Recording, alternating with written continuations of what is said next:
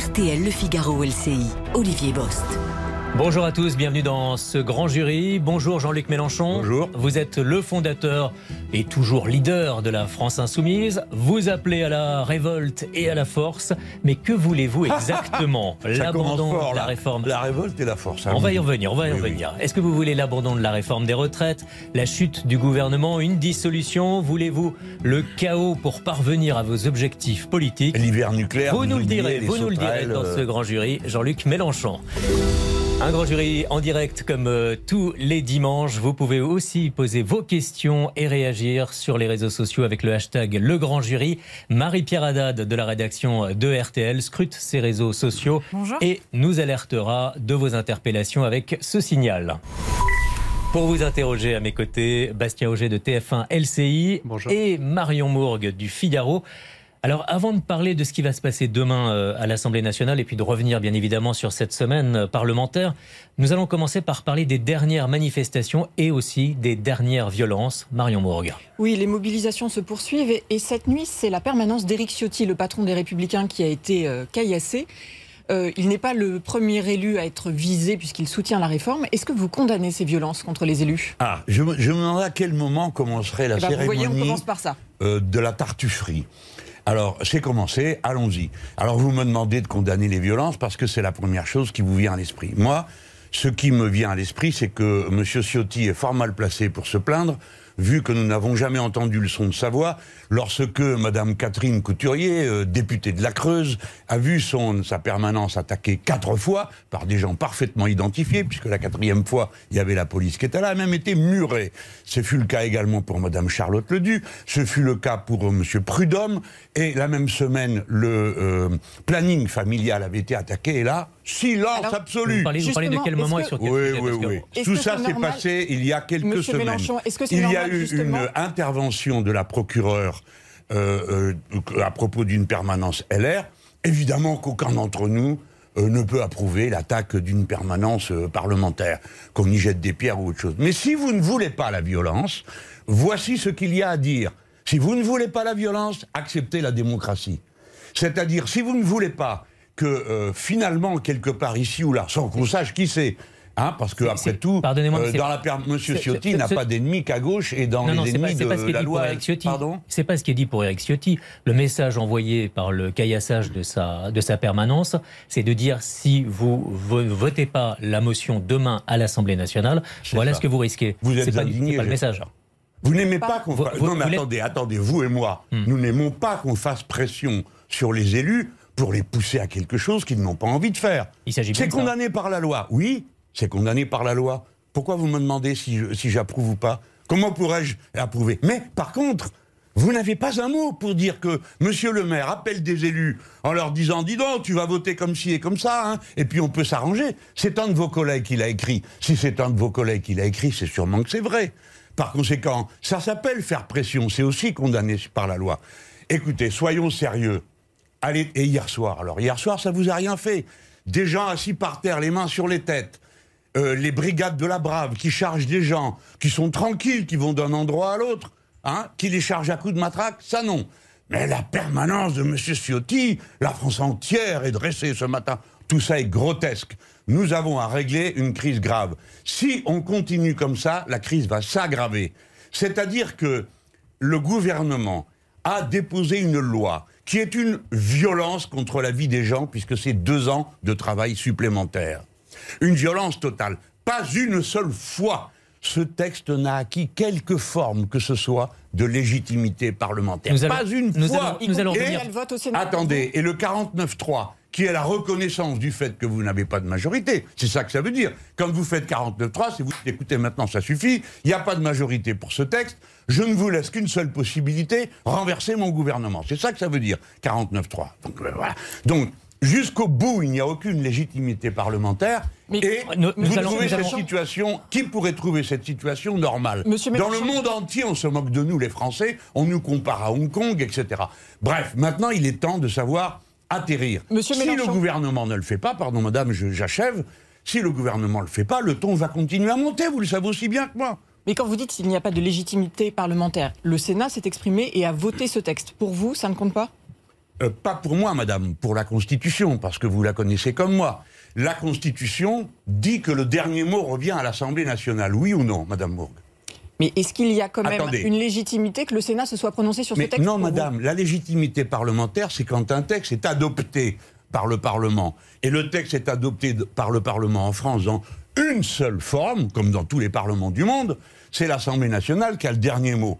Le dernier mot de l'Assemblée nationale a été silence dans les rangs parce que ça a été le 49-3. Mais puisque vous voulez parler du Sénat, et que j'ai moi-même été vous avez, assez longtemps pour avoir apprécié le travail qui s'y fait, je fais observer que, premièrement, ils ont travaillé dans le cadre du 47-1, c'est-à-dire un temps bloqué de manière anticonstitutionnelle. Segundo, il y a eu l'Assemblée aussi, madame. C'est pourquoi je dis qu'il n'y a pas eu un seul moment de liberté parlementaire. Ensuite, il y a eu l'application systématique de l'article 38 du règlement que j'ai bien connu dans le passé, un pour un contre. On passe des paquets d'articles comme ça, un pour un contre. Ensuite, il y a eu un vote bloqué. Et c'est dans ces conditions qu'a délibéré le Sénat. Et tout ça a été renvoyé à l'Assemblée nationale, où 14 personnes à qui on a interdit de rendre publique leur réunion, alors que rien dans le règlement ne l'interdit, ont fini par proposer un document qui est revenu devant l'Assemblée et pour un 49-3, c'est-à-dire taisez-vous.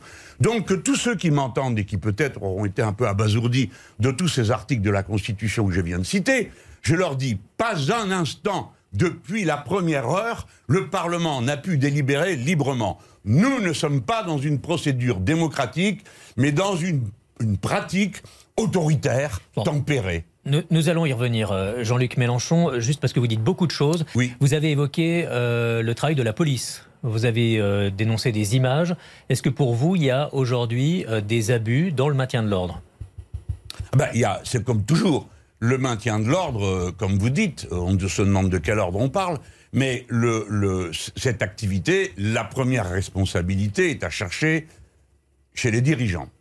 Il est vrai que ces temps derniers, on avait eu une pratique qui nous a semblé plus respectueuse de cette chose un peu difficile, hein, il, faut, il faut bien le dire, à mesurer entre le droit de manifester, l'obligation de tenir les choses à peu près en ordre, surtout quand on évolue euh, au milieu d'une grève comme celle que nous connaissons et qui va se durcir à partir de demain, euh, je l'espère bien. Eh bien, c'est difficile à manier. Alors, euh, il y avait un point d'équilibre qui était trouvé. Il m'a semblé qu'on revenait à des choses beaucoup plus brutales.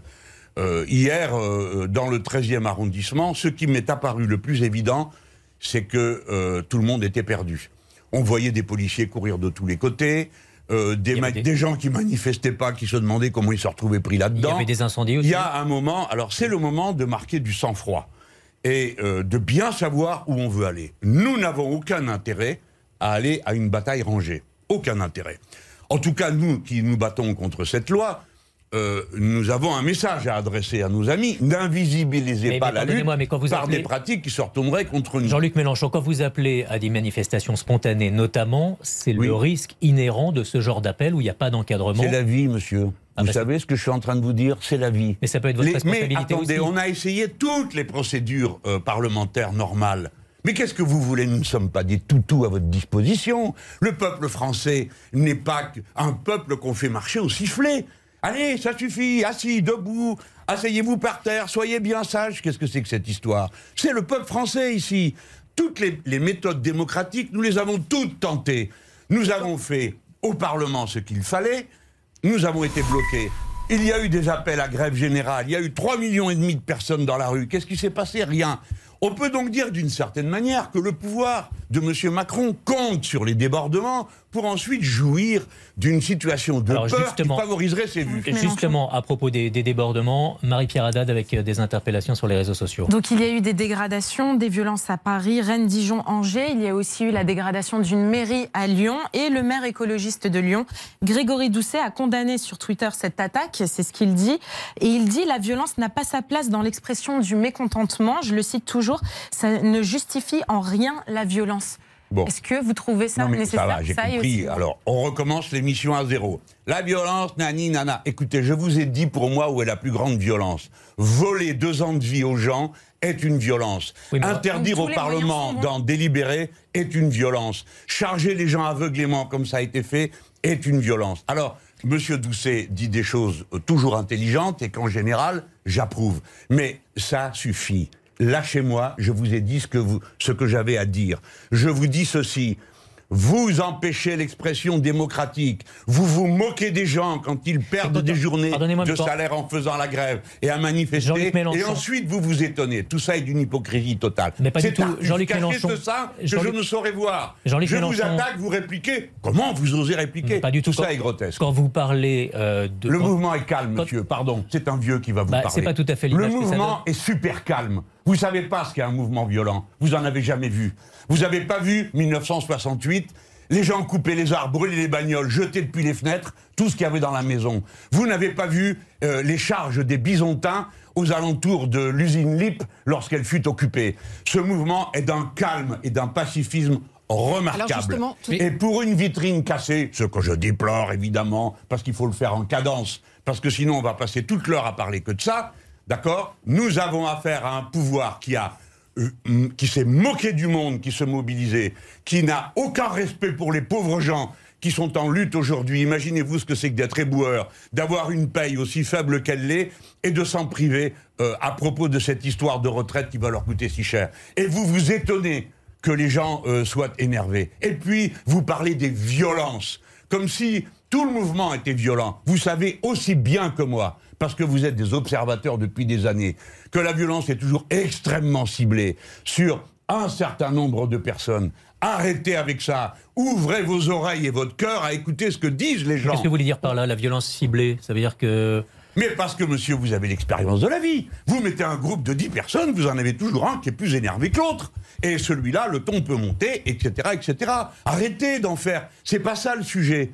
Le sujet, c'est est-ce que quand on est arrivé à une impasse comme celle dans laquelle nous sommes, le président de la République, sa fonction, c'est de jeter de l'huile sur le feu Est-ce que c'est ça son métier?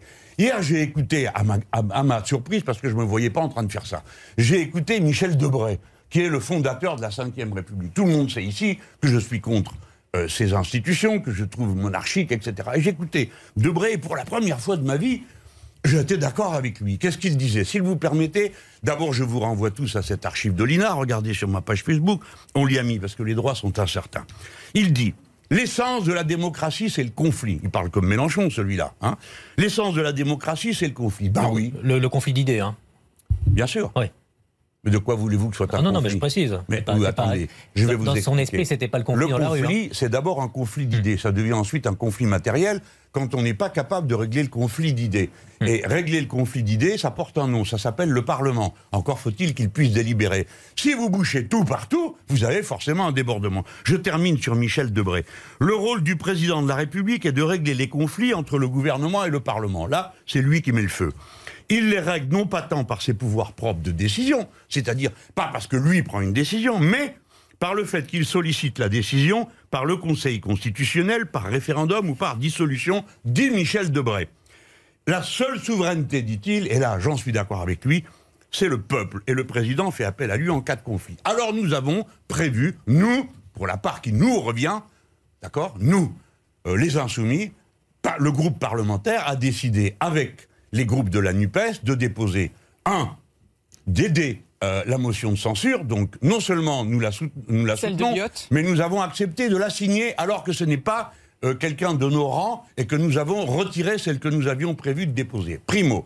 Segundo, nous sommes en train de rédiger notre appel pour l'Assemblée nationale, si j'ai bien compris ce que m'a dit la présidente Mathilde Panot euh, ce matin, pour le, le référer devant le Conseil constitutionnel. Et les, sénateurs de la NUPES en font autant. Et enfin, nous avons déposé, puisque M. Martinez nous l'a demandé, pas toujours très aimablement, euh, le, projet d'une euh, de référendum d'initiative euh, partagée. D'accord? Donc c'est fait. Pourquoi on le fait? Bah Parce qu'on a besoin de nos signatures. Sinon, il n'y a pas de référendum possible. Donc on l'a donné. Et évidemment, euh, Monsieur Martinez et les, syndicats, je pense qu'ils sont, sont pas tous d'accord sur ce sujet. Moi, je ne veux pas trop m'en mêler, mais je sais que nous, on a fait ce qu'on nous a demandé. Hein. Et après, bah, ils s'en débrouillent, ils vont organiser la campagne, je suppose, euh, euh, pour réunir les 4 millions de voix, et peut-être qu'on y participera, si on nous le demande. Donc voilà, nous avons fait de notre côté tout ce qui était possible pour que la crise se dénoue dans le cadre parlementaire. Mais je ne refuse de venir faire ici la morale aux gens et leur dire ne faites pas ci, ne faites pas ça. Il ne s'agit pas de faire la Notre position est connue. Monsieur Mélenchon, vous êtes un leader politique. Écoutez, donc il est légitime que l'on vous demande, selon vous, quelle doit ben, être voyez, je vous réponds. la forme que prend le mouvement dans les semaines qui viennent. Jusqu'à présent, il y a eu des mouvements massifs, ça a été reconnu bien encadré par les syndicats pacifiques, tout le monde l'a dit. Est-ce que vous, aujourd'hui, vous considérez que cette forme de lutte-là ne suffit plus et ne, ne fonctionne plus Est-ce que vous pensez qu'il faut continuer sur cette voie-là ou est-ce que vous dites qu'il faut une autre forme de mobilisation, notamment peut-être bloquer l'économie, ah ben, comme le, disent certains syndicats? Bon, d'abord, euh, je fais attention à l'ambiguïté de vos questions parce que euh, pour un mot de trop, j'en aurai pour toute la journée, on ne retiendra de cette émission que ce mot de trop. Donc, euh, quand vous allez trop loin, eh bien, je serpente et tout le monde le voit. Il n'y a hein. pas d'ambiguïté dans la question. Ah, non, mais assez Ce qui est intéressant, c'est de parler sérieusement, pas de, jouer la, comédie. Moi, je pourrais dire, vous êtes tous euh, des valets du grand capital, euh, vos entreprises appartiennent à des milliardaires et vous en êtes les perroquets. Bon, je vous évite ça. Évitez-moi, s'il vous plaît, de m'installer dans le rôle euh, du, euh, de, de, de, du gauchiste de je, service. Je vous demande quelle lutte il faut. Est-ce Monsieur, faut la même vous n'avez pas l'air d'être bien au courant de la situation, donc je vais vous éclairer. Demain, nous avons un vote. Pardon, madame Vous-même avez dit la grève va se durcir, j'espère. Vous l'avez dit il y a quelques minutes. Voilà, vous avez retenu ça, donc nous en avons pour deux jours au moins avec ça. Mon Dieu, la grève va se durcir. Euh, qu'est-ce que ça peut bien vouloir dire? Faisons immédiatement une émission pour voir si par... Allons, soyons. Bien sûr que la grève va se durcir, madame. Mais bien sûr, elle est déjà très dure. Vous ne le savez peut-être pas. Vous voyez les éboueurs, heureusement qu'ils sont là, parce que grâce à eux, la grève a été rendue visible. Sinon, on aurait cru qu'il ne se passait rien. Toutes les raffineries du pays sont bloquées. Tous les ports du pays sont bloqués. Des dizaines de professions sont en grève. Est-ce que vous le savez? Qu'est-ce que vous attendez pour faire le travail qui consisterait à dire Voyons voir. Quelles sont les issues possibles? Peut-être qu'on va y venir dans cette, dans cette émission. Mais attendez, je viens de vous dire ce que nous avons proposé. Vous avez trois moyens d'en sortir pacifiquement voter la censure. Pourquoi voter la censure? C'est un point important, mais je vais répondre à votre question d'abord. Ensuite, on viendra aux procédures parlementaires. Vous me dites, est-ce que euh, vous pensez qu'il faut passer à d'autres formes d'action? Mais de quoi parlez-vous? Les syndicats ont appelé à des actions toute cette semaine. Les syndicats unis, tous, sans exception, et appellent jeudi prochain à un rassemblement de tout le monde. D'ici là, il y aura des grèves. Réfléchissons bien ensemble. Voyons voir les syndicats, pas M. Mélenchon, les syndicats, pas les insoumis, pas la NUPES, les syndicats unis ont décidé d'appeler à une grande manifestation générale et à une grève générale jeudi prochain. Jeudi, c'est trois jours après le vote de la motion de censure. Autrement dit, le signal a été donné depuis les syndicats unis pour dire la lutte continue, quel que soit le résultat. L'avez-vous entendu? L'avez-vous compris? La lutte va continuer quel que soit le résultat. Si bien que voter la censure, c'est en quelque sorte remettre les compteurs à zéro. Mais... Si on vote la censure, je pense par exemple à, au groupe Les Républicains. Alors justement, Jean-Luc Mélenchon, oui pour que cette motion euh, déposée par le groupe oui. puisse euh, passer et que donc il y ait ensuite dissolution, etc., il faudrait que plus de la moitié du groupe Les Républicains la soutienne et la vote. Est-ce que vous y croyez aujourd'hui? Est-ce que vous leur lancez un appel Déjà, madame, vous venez d'outrepasser de nouveau la signification des institutions. Le 49-3 ne signifie pas la dissolution. Non, ça, je parle de la motion. Mais madame, vous venez une Non, madame, vous venez de dire si le 49-3 est adopté, non, non, la dissolution. Non, la dissolution n'a rien d'automatique. Je ne 49-3. Non, mais madame, s'il y avait le 49-3 voté, mais je vais vous Là, répondre. Je parle de la pas. Mais je, je, pardon, vous m'arrêtez sur un mot, je vous arrête vous aussi sur oui, un mot. Vous, vous venez de parler de dissolution. Le 49-3 n'est pas contenu euh, le, la ça, dissolution n'est pas contenue. Mais si on l'évoque Jean-Luc Mélenchon, c'est parce que c'est Emmanuel Macron qui l'a dit. Si oui, mais il y a une motion de censure qui est votée, oui, il y a une dissolution. Oui, nous avons bien Là, compris. Notre maître c'est le sens de la question. Vous que nous serons fessés et corrigés d'importance si nous ne le cédons pas d'avant. Eh bien, nous ne le ferons pas. Alors, et les motion... parlementaires savent que ce n'est pas vrai, car s'ils dissolvaient, eh bien, il se prendrait la raclée du siècle. Par conséquent, il ne le fera pas. Et ça suffit de croire que nous sommes des enfants que l'on va effrayer. D'une certaine manière, c'est une menace. Alors, je reviens. Oui, c'est difficile Pourquoi les réponse. Mais... Est-ce que la motion, oui, oui. à votre avis, peut être votée aujourd'hui? Mathématiquement, Évidemment. elle ne l'est pas. Alors, comment on fait pour Non, mais ça, c'est euh, vous qui le dites. Oui, mais l'autre matin, c'était euh, ils vont aller au vote et vous avez perdu. Et alors, Monsieur Mélenchon, appelez-vous à des violents. Bla, bla, bla, bla, bla, bla. Calmez-vous un peu. La vérité, c'est que nous aurons un vote et que les républicains sont comme tout le monde, au pied du mur d'une situation qu'aucun n'avait jamais imaginée. Un pouvoir qui n'a pas de majorité parlementaire à la suite d'une élection gagnée par lui par défaut. Un pouvoir qui n'a pas de majorité alors qu'il a perdu le premier tour de l'élection législative, c'est nous qui l'avons gagné, et il a perdu le deuxième tour parce qu'il n'a pas eu de majorité vous faites abstraction d'une Nous chose, sommes donc une grande démocratie qui ne peut vivre que si M. Macron trouve un accord avec LR. Vous le savez comme moi, tant qu'il n'y a pas d'accord de gouvernement avec les Républicains, or les Républicains ne veulent pas être alliés de gouvernement Mais de M. Macron. Tout le monde a la compris même ça, chose. sauf M. Macron, qui pense qu'en tordant le bras de tout le monde, il va arriver à contraindre. Les gens. Moi, je pense que les Républicains vont voter la censure. Ouais. Et qu'un grand nombre d'entre eux vont le faire. Pourquoi? Parce qu'ils savent comme moi qu'il n'y aura Pour- pas de pas derrière. Et que par conséquent, euh, le fait de voter la censure, c'est faire partir Madame Borne. Alors, la démocratie, ça sert à ça. De temps à autre, bah, ma foi, vous purgez la situation. Mais c'est Alors, elle s'en va, la loi s'en va, et puis, euh, bon, on remet tout à plat et on dit, bon, maintenant, à quoi on passe? C'est Voilà. une solution de faire partir euh, Elisabeth Borne Mais c'est la seule, puisqu'ils ne nous ont pas laissé d'autres. C'est pas nous qui dit. Est-ce que vous avez entendu, dans les jours qui ont précédé jeudi dernier, un seul parlementaire insoumis ou NUPES dire Madame euh, euh, Borne doit s'en aller C'était pas le sujet. On évoluait dans le cadre normal du dé- On compensait, qu'on essayait de récupérer le cadre normal euh, de euh, la vie parlementaire. C'est eux qui ont dit 49-3. Il n'existe pas d'autre possibilité que de déposer une motion de censure. Et la motion de censure veut dire le gouvernement s'en va. Alors M. Macron pourrait, derrière ça, décider de renommer Madame Borne. Mais enfin, arrêtez, vous êtes plus informé que moi. Vous en savez plus sur le que- sujet. est-ce que- Vous avez vu comme moi la moitié de la majorité euh, de, de- de- de- du groupe macroniste, c'est-à-dire de la minorité présidentielle, rester assis pendant que euh, les, membres, les députés de Renaissance se levaient pour applaudir. Vous avez vu comme moi des députés euh, du MoDem dire ça peut plus durer. Vous en avez entendu dire qu'ils voteront la censure, qui ne sont pas des exaltés jusqu'à présent.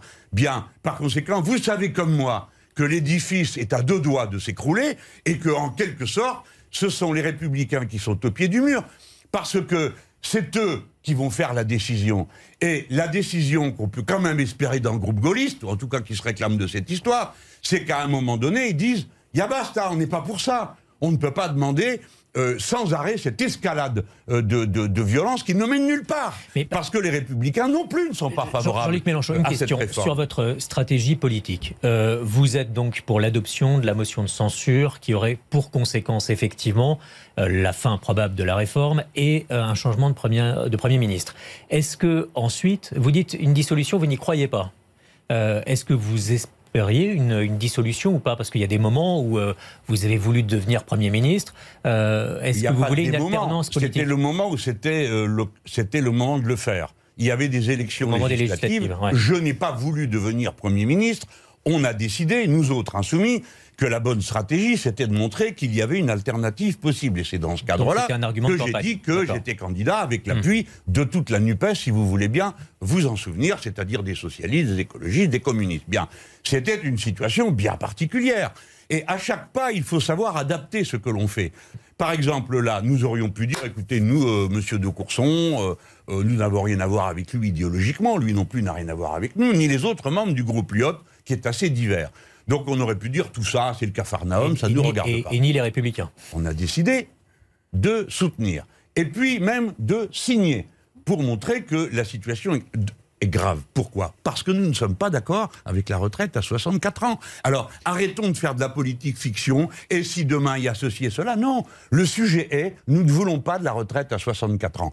Alors des gens comme moi et comme les insoumis, nous ne voulons ni de la retraite à 64 ans, ni du monde qui va avec, c'est-à-dire cette vision de la vie brutale, euh, où, où tout est voué à la marchandise, à l'argent. Mais ça, c'est autre chose. On ne demande pas aux gens d'être d'accord avec nous là-dessus. On leur demande d'être d'accord ensemble pour dire on ne veut pas de la retraite à 64 ans, donc on va la faire battre. Vous m'avez demandé, vous venez de dire à l'instant, je, je fais attention à tout ce qui se dit, moi aussi. Vous venez de dire, là, la disparition probable de la réforme. Ah, mais monsieur, voilà qui est bien nouveau. Pourquoi Non, c'est pas probable, c'est certain. Si la censure est votée, l'esprit de la Constitution, si vous voulez bien vous en souvenir, la Première ministre dit écoutez, ça suffit de discuter, on ne discute pas. Si vous voulez pas de la loi, vous devez renverser mon gouvernement. Mais je vous dis probable Eh bien, si la censure est votée, le dis- gouvernement est renversé, ce qui est un détail, et la loi n'a pas lieu d'être, ce qui n'est pas un détail. C'est la raison pour laquelle, vraiment, je pense que les républicains, beaucoup d'élus républicains vont se poser la question de savoir, non pas qu'est-ce qui est pratique du point de vue de leur relation avec M. Macron, mais qu'est-ce qui est bon pour la patrie. Vous avez des échanges avec eux Qu'on continue l'escalade, qu'est-ce que vous espérez? Pardon, c'est pas à vous que je parle, mais à eux, je leur dis, qu'est-ce que vous espérez? Que les gens baissent, baissent le nez? Qu'ils arrêtent, vous savez bien qu'ils n'arrêteront pas. Pour une fois, vous, savez bien. Peut-être être d'accord avec la première ministre, une fois n'est pas coutume, quand elle dit finalement il y aura un vote sur cette réforme des retraites, ce sera ce vote sur la motion de censure. Est-ce que vous êtes d'accord avec cette analyse? Est-ce que ça veut dire que si jamais la motion de censure est rejetée, vous direz on a perdu au Parlement, il faut arrêter la mobilisation? Non, bien sûr que non. D'abord, je ne dirai jamais qu'il faut arrêter la mobilisation parce que euh, il n'y a pas de raison. Tant qu'il y a la retraite euh, à, à 64 ans qui est proposée, il faut continuer la lutte. Et je vous ai dit, nous avons déposé toutes sortes de moyens pour y faire face, notamment le référendum. Mais le référendum, ça serait dans le meilleur des cas au mois de mai. Donc j'essaye d'abréger nos souffrances à tous en disant c'est maintenant qu'il faut voter le, le 49-3. Madame euh, Borne, en réalité, euh, a fait une sorte d'abus euh, à TF1 l'autre soir. Parce que elle dit Ah ben va y avoir un vote à l'Assemblée. Mais chère madame, si vous vouliez un vote, il y avait qu'à le laisser faire.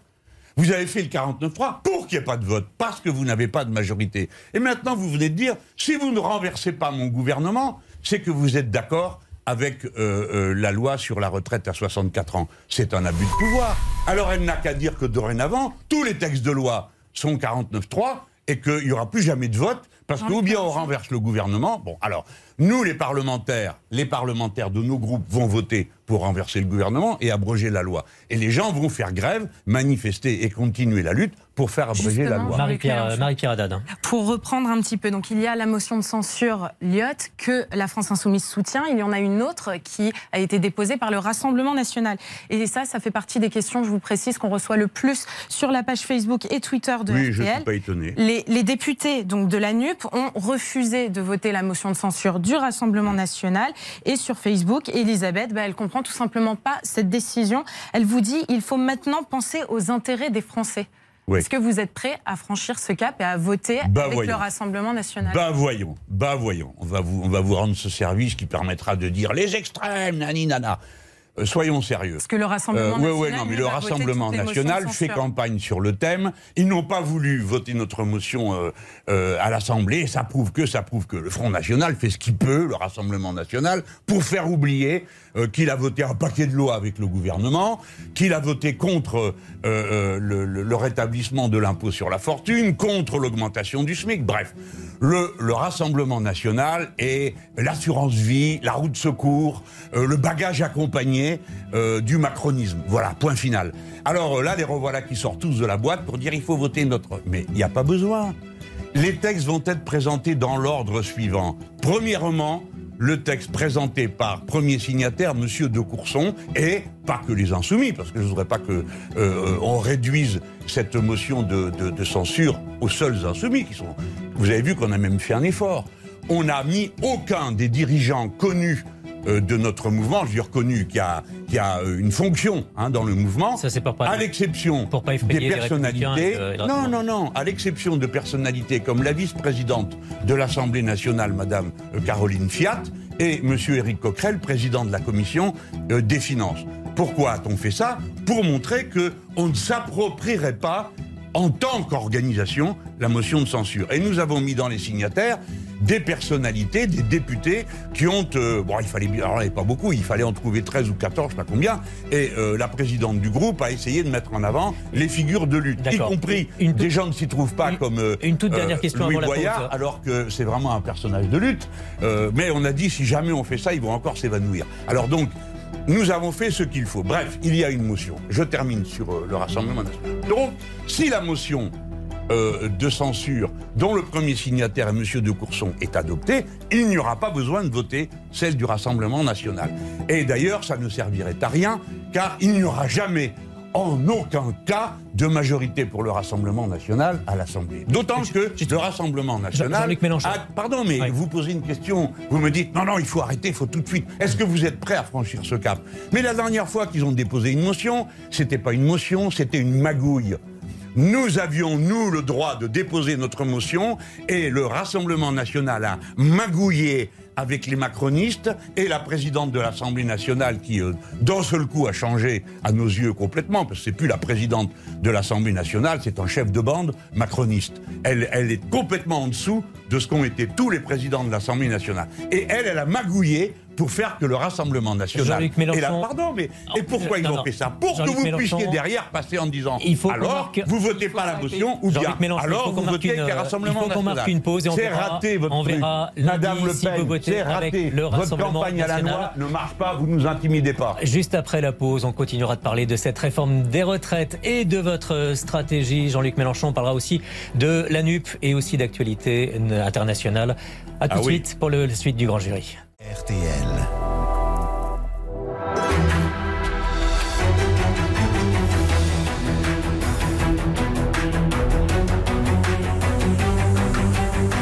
Suite du grand jury RTL Le Figaro LCI. Olivier Bost. Jean-Luc Mélenchon est l'invité de ce grand jury. Nous allons revenir un instant sur des accusations qui avaient été portées dans la première partie de cette émission avec Marie-Pierre Haddad. Par qui? Par vous? Ah, vous, avez, vous, évoqué euh, justement euh, les députés qui ont été contactés par le gouvernement pour avoir le vote pour la réforme des retraites. Mathilde Panot, la présidente du groupe La France Insoumise à l'Assemblée, a saisi la justice au, au sujet d'une possible corruption active de Bruno Le Maire. Et le ministre de l'économie dément catégoriquement ces propos. Euh, pour vous, du coup, est-ce que cette affaire est classée ou euh, va être laissée au cours de la justice ah ben, maintenant euh, Je pense qu'elle est classée parce qu'on n'a aucune raison de douter de la bonne foi de Monsieur le maire. Par contre, ça pose un problème sur la pratique professionnelle de votre collègue, qui raconte une histoire qui n'existe pas.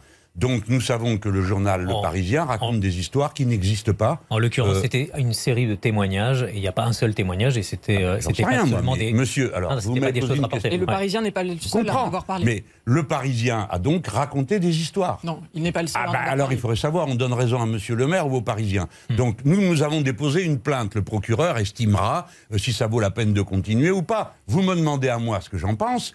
Je, je crois que je connais un peu, bon, de loin, hein, en ce moment, il y a beaucoup de gens qui disent qu'ils me connaissent de près, mais racontent n'importe quoi. Mais bon, je le... s'il dit que c'est pas vrai, bah, c'est pas vrai. Euh, pourquoi moi, Mélenchon, je vais dire tout d'un coup si c'est quand même vrai En fait, j'en sais rien. Mais j'ai lu dans Le Parisien. Moi, je ne crois pas à ce que raconte Le Parisien d'habitude. Mais euh, Mathilde Panot est présidente du groupe et elle a estimé qu'il fallait envoyer un signal. Et elle l'a fait. Je trouve qu'elle a eu tout à fait raison de le faire. Les pressions sur les parlementaires sont condamnées par la loi, quelle que soit la nature. Hein, voilà. Menacer, par exemple, des gens en leur disant si tu votes pas ça, tu vas être exclu. C'est une pression qui est punie par la loi. Ou bien dire euh, si tu votes comme ça, bah, t'inquiète pas, euh, euh, ton commissariat sera repeint ou je ne sais quoi qui dépend des crédits de l'État. Bah, c'est aussi inacceptable. On va revenir sur votre lecture maintenant de la situation politique actuelle, Bastien Auger.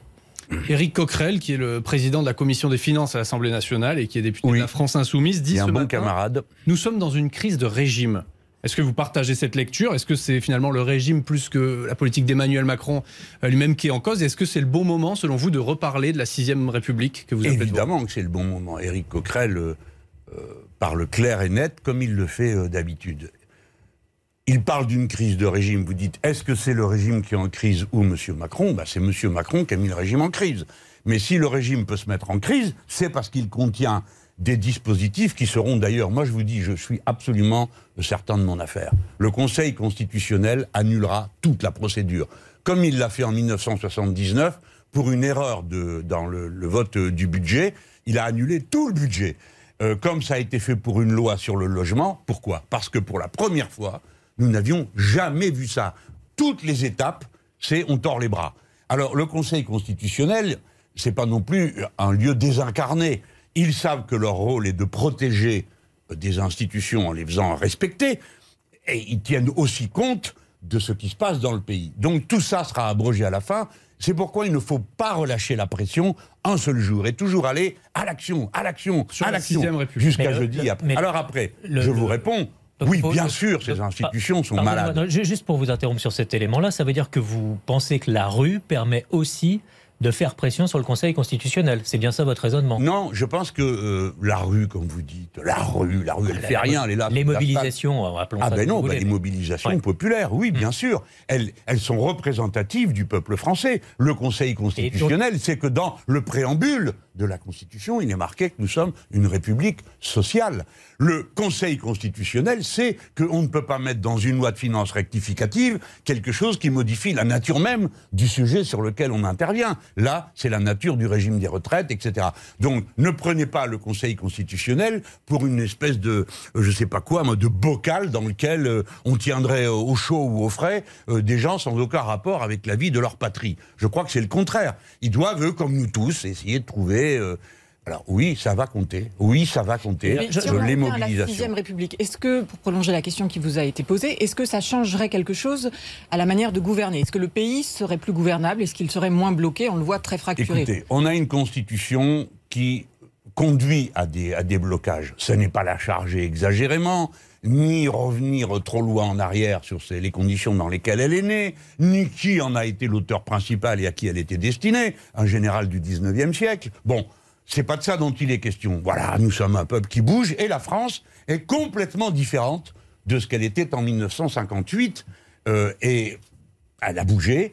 Les proportions sont inouïes. Il y avait 10% de bacheliers, il y en a à 80%. il y avait à peine 30% euh, de femmes qui travaillaient dans les années 50. Aujourd'hui, elles sont 80%. Tout a bougé, tout a changé. Et donc, on peut imaginer des toilettages réguliers. Mais là, nous devons aller plus loin qu'un simple toilettage. Monsieur Sarkozy avait fait un essai de toilettage en passant par le congrès du Parlement. Il a, par exemple, alors on a adopté des choses inouïes, personne n'avait vraiment fait attention. Rendez hommage dans cette émission à Michel Debré en première partie, à Nicolas Sarkozy en Non, non, il n'y a rien de tout ça dans mon propos. J'ai toujours été hostile à la Constitution de la Ve République pour des raisons qui ont à voir avec ma conception de la souveraineté du peuple et de son droit d'initiative permanente dans la vie politique. Et toujours hostile à Nicolas Sarkozy. Bon. Maintenant, je pense que nous sommes rendus au point où la masse des Français consentirait à l'idée qu'on euh, remette tout ça à plat. On peut le faire dans le calme. Hein. Donc on supprime Très tranquillement, on convoque une assemblée constituante et elle reprend à zéro pour mettre au point, caler, regarder ce qui se fait dans d'autres pays, voir comment on peut s'y prendre, euh, pour essayer à chaque fois de tenir deux choses. Un, la stabilité, parce qu'on ne peut pas gouverner dans l'instabilité, et la capacité d'initiative populaire. Et quand je dis initiative populaire, ça veut dire aussi bien le droit de voter par référendum que la démocratie sociale. Regardez un petit détail, euh, personne n'en parle jamais, c'est quand même énorme. La sécurité sociale devrait être administrée, dans laquelle il y a les retraites, par des administrateurs ouvriers élus. Il n'y en a plus depuis 1984. Ils sont donc nommés à intervalles réguliers. Je ne vais rien dire contre ces nominations, mais l'idée à la libération, c'était que les caisses sociales formaient d'abord une seule caisse et pas quatre, et ça change tout, parce que si nous prenons une seule caisse, il n'y a pas de déficit en 2027, ni en 2030, ni en 2040. Il n'y en a que si on regarde un seul segment où il y a peut-être un déficit, peut-être dans six ans, d'à peine euh, quelques milliards, c'est-à-dire à peine 3% du total du budget. Là, concrètement, sur le blocage institutionnel ou en tout cas politique qu'on est en train de vivre, qu'est-ce que votre sixième République changerait? C'est-à-dire que vous dites qu'il faut moins de pouvoir au président, il faut plus de président de la République du tout. Qu'est-ce qui fait qu'on n'aurait pas aujourd'hui ce blocage bah, Je suis dans une situation particulière, parce que si je dis qu'il faut une constituante, c'est à moi de dire ce qu'elle doit conclure? Moi, je sais euh, qui je suis et à quoi euh, je suis attaché. Je crois au régime parlementaire.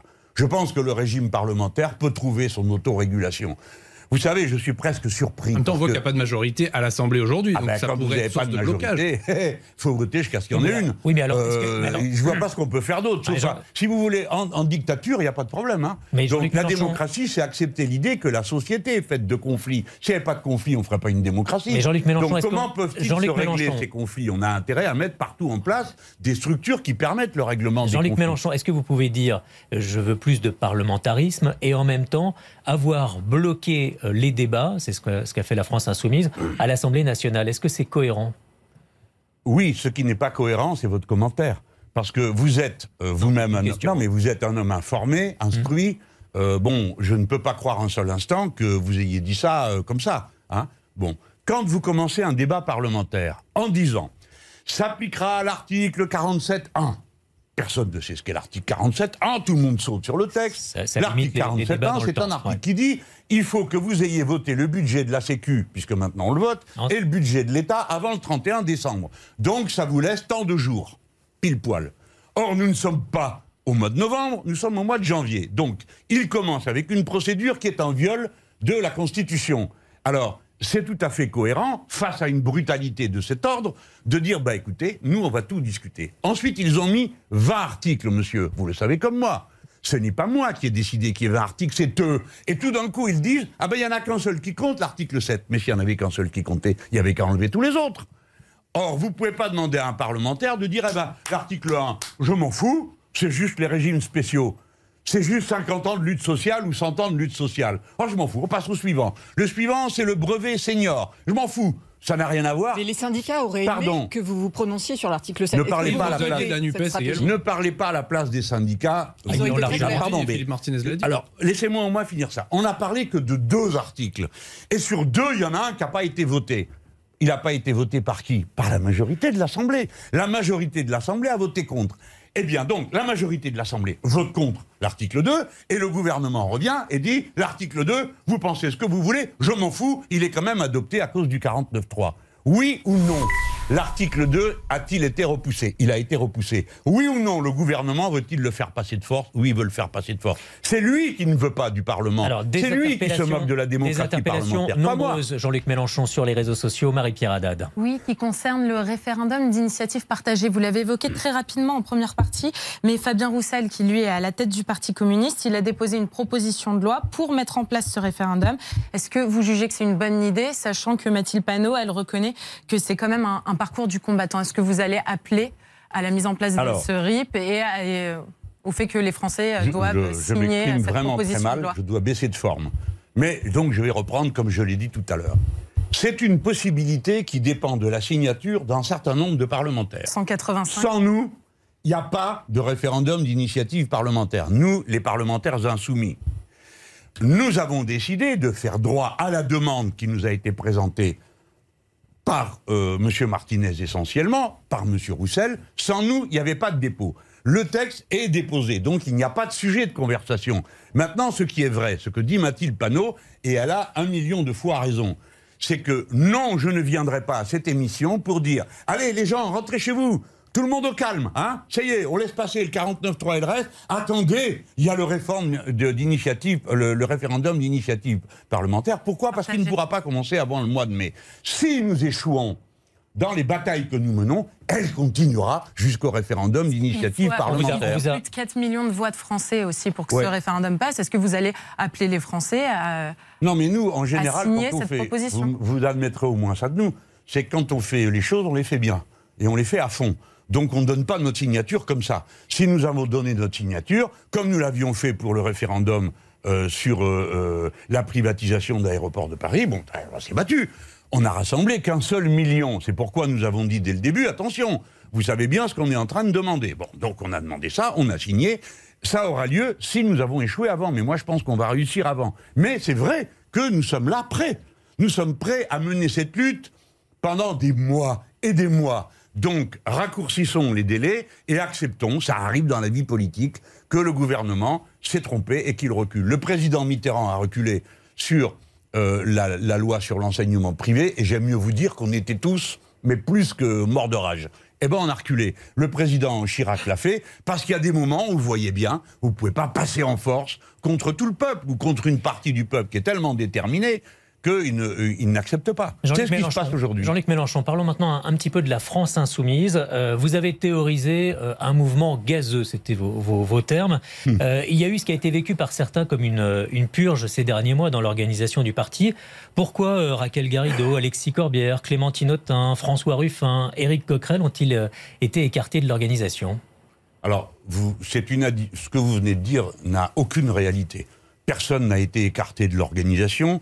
Et j'ai même compris que tous, au contraire, proclament leur adhésion profonde à la ah, France insoumise, et je m'en réjouis, car euh, le mouvement doit comporter tous ceux qui s'y trouvent. Et vous savez comme moi que parmi les insoumis, ça va des anarchistes euh, euh, à des républicains très, très, très, très patrie républicaine de gauche. Donc nous sommes tout ça à la fois. Voilà. Ensuite, il y a des normes d'organisation qui est un principe fédératif. C'est-à-dire que nous avons des entités qui s'auto-administrent et qui se fédèrent. Alors, il y a le groupe parlementaire, où euh, une partie des personnalités que vous, venez de signaler sont membres du bureau. C'est quand même là que se prennent euh, l'essentiel des décisions. Il y a ensuite ce qu'on appelle, nous, pompeusement, la coordination des espaces, c'est-à-dire tous les secteurs d'activité ont chacun leur euh, responsable et ils viennent ensemble à une réunion qui s'appelle la coordination des espaces. Pour des raisons qui m'échappent, tout d'un coup, tout le monde voulait être dans la coordination des espaces. Bah, c'est peut-être la, peut eh ben, Non, mais attendez. Après, interroger M. Mmh. Manuel Bompard, c'est lui le coordinateur du mouvement plutôt que moi. Moi, ce que je peux dire, c'est un regard euh, de type théorique. Oui, j'assume qu'il faut se serrer, parce qu'il y a sans cesse du monde qui arrive. Et il faut les intégrer dans les structures. Ça ne peut pas se faire à l'ancienneté. On ne peut pas mettre tous les députés de la Seine-Saint-Denis dans la coordination parce que c'est en Seine-Saint-Denis que se trouve la vous assumez les voilà, qui ont été faits. C'est pas la peine d'en faire un pataquès. Après, il y a une chose qui est facile, c'est que pour les plus anciens, ils reproduisent les scénarios, les scénarii euh, des vieux partis. Alors il faut des courants. Alors j'ai vu même qu'il y en avait un qui disait euh, ah ben moi je suis le courant laïque républicain, prof d'histoire. Bon, où on va là? Bon, alors maintenant tout ça est derrière nous. Le message est passé aux anciens. Non mais attendez, je veux juste dire, il faut, il faut, ben, personne n'est privé. Tout, enfin, vous venez de citer euh, Éric Coquerel, qui est un ami personnel euh, très cher pour moi. Hein. Euh, il est le président de la commission des, finances, ça va quoi. Il y a pire martyr. Personne n'a été purgé. pardon, il y a des mots que j'accepte pas. Il n'y a pas de ah, purge quand des gens qui sont pas membres d'une institution n'y sont pas nommés. Enfin, qu'est-ce que vous racontez? Ils sont tous les bienvenus. Ils sont tous à leur place tant mieux. Il faut qu'ils apprennent tous aussi à vivre ensemble sans que j'ai à m'en mêler tous les cinq minutes pour, euh, pour euh, remettre des gens d'accord et leur dire écoutez, ça suffit maintenant, essayez de vous comprendre, de vous entendre et de comprendre que Louis Boyard a peut-être 22 ans, mais il est député comme vous. Et par conséquent, comme c'est un jeune leader, je prends lui, mais je pourrais parler de Nadège Amangoli, tous mes camarades, il, faut, il faut savoir se caser les uns les autres. Mais ça le fera, vous verrez. le pied finit par toujours par rentrer dans la chaussure. Bastien Auger. Adrien Quatennens est censé réintégrer le groupe de la France Insoumise dans trois semaines. Euh, à l'époque, quand il avait été exclu du groupe euh, temporairement, son retour avait été conditionné au fait qu'il s'engage à subir un stage de sensibilisation des, euh, sur les violences. À suivre, un, stage de sensibilisation sur les violences contre les femmes auprès d'associations féministes. Est-ce qu'il a fait ce stage? Est-ce qu'il vous en a parlé? Est-ce qu'il en a appris des choses? Pourquoi n'iriez pas vous lui demander à lui directement? Je crois quand même pouvoir vous répondre. Parce que, vous avez mis en avant que c'était un il ami Il respecte euh, régulièrement. De ce que je sais. Hmm. Oui, j'ai un contact très régulier, comme je l'ai avec beaucoup de, députés, surtout quand euh, ils vont mal, quand la vie est difficile pour eux. D'autres fois, des moments plus heureux, quand il arrive des gamins. bon, vous le savez peut-être pas, mais dans notre groupe, il y a beaucoup de jeunes parents ou de gens peut-être à cette heure qui sont en train de le devenir. Et je félicite le papa et la maman auxquels je pense et qui savent qui c'est. Bon, euh, voilà, il faut être là, parce que c'est compliqué d'être euh, parlementaire. Vous êtes tout d'un coup, surtout pour lui, surexposé. Donc tout ce que vous faites devient... Imaginez-vous vous-même, quand vous regardez dans le miroir le matin, vous n'êtes pas tous les jours très content de vous. Alors, euh, quand le miroir qui vous est tendu vous rend une image pareille, alors voilà, le groupe a décidé, si vous avez des questions à poser, posez-les au groupe. Moi, ce que je sais, c'est qu'une décision a été prise, qu'elle sera respectée et appliquée si on ne parle pas de la personne, ça engage le, message politique de la France insoumise sur ce thème. Beaucoup disent que vous aviez été précurseur sur ce thème. Est-ce que quand Adrien Quatennens s'est allé à la télévision euh, se faire passer lui-même comme une victime, ça n'a pas fait abîmer votre message collectif? Est-ce qu'il n'y a pas cette nécessité, s'il veut revenir, de pouvoir tourner cette page et de pouvoir effacer ce message qui était peut-être mauvais, qui a été passé? C'est ça. C'est-à-dire ce serait le régime de la punition permanente, la contrition à perpétuité, c'est une situation. Non, de la clarté du message. Non, mais la clarté du message, elle est complète. Elle est complète. C'est une situation qui est compliquée pour toutes les organisations politiques et pour les personnes elles-mêmes. Imaginez-vous tout d'un coup un drame qui est euh, de nature euh, qui a à voir avec la vie familiale, mais je suis d'accord pour dire que la vie familiale fait aussi l'objet de la loi. Euh, il y a des choses qui sont interdites et, en ce sens, le domaine privé ne se distingue pas du domaine public. Mais c'est très compliqué à gérer le, la procureure a prononcé une peine. Et jusqu'à présent, on considérait que euh, une peine euh, s'applique et à partir de là, on purge euh, ce que l'on doit à la société. C'est comme ça qu'on le conçoit. Et il y a des moments où les organisations rajoutent des clauses. Bon, bah là, elle en a rajouté une, l'exclusion provisoire du groupe. Elle en a rajouté une deuxième, la consultation que n'avait pas demandé la juge que n'avait pas demandé la juge, qui est un juge des affaires familiales. C'est donc pas quelqu'un qui jugeait par distraction, qui connaît bien l'affaire. Il y a eu donc une, une peine, elle est appliquée. Voilà. Moi, je n'ai pas davantage à, à, dire sur le sujet. On me demandait par-dessus le marché des fois euh, de euh, d'avoir des mots euh, contre Adrien Quatennens. Je ne le ferai pas, ni contre lui, ni contre son épouse, parce que les deux ont été mes amis. Je suis très bien informé de tout ce qui s'est passé, mais c'est mon devoir d'homme, ma responsabilité d'ami, de ne pas dire. Et donc je m'en tiens à la loi. La loi s'est exprimée, la procureure s'est exprimée, le groupe a rajouté une peine. Une autre voilà, maintenant j'estime qu'il a le droit à la réhabilitation, car honnêtement, comme guerrier, comme combattant. demandé par le groupe est purgé ou pas, s'il a fait ce stage. Une autre, euh, une autre question. Euh, bah, écoutez, une autre question, vérifier, puisque maintenant vous voilà greffier des peines. et je vous souhaite dans votre vie euh, aucun inconvénient de cette nature où vous pourriez vous trouver dans une situation un peu compliquée, n'est-ce pas? Luc Mélenchon, une autre question. Est-ce que Éric Zemmour vous a envoyé son livre, son dernier livre? Non, alors j'ai appris mon dernier mot. Il faisait le kéké dans une émission, il dit Ah, j'ai pas eu de meilleur pote que Mélenchon. Non, alors euh, mettons Alors il va plus loin. Il raconte les conseils que vous lui auriez donnés sur l'importance des sondages et sur l'importance aussi d'être le plus radical. Parce que vous, vous aviez expliqué, selon euh, Éric Zemmour, que vous auriez réussi comme ça à aspirer l'électorat de Benoît ah. Est-ce que vous confirmez ces conversations Alors là, bien sûr, c'est comme le Parisien. Qui est-ce qu'on doit croire? Eh bien, dites-nous. Ah bah, dites-nous. Ah, voilà. Alors laissez-moi. Euh, parce que là, vous reproduisez son ragot on vous pose la question. Non, non, non, non, Vous, vous, lui donnez une consistance. Mais le temps passe, hein allez-y. Alors, mais attendez, vous allez voir, laissez-moi raconter l'histoire. Elle est plus croustillante que ça. À l'époque, vous savez que moi, je ne viens pas de la dernière saison. À l'époque, c'est-à-dire il y a 20 ans, ou il y a 30 ans, M. Zemmour était un journaliste de votre journal, madame, Le Figaro.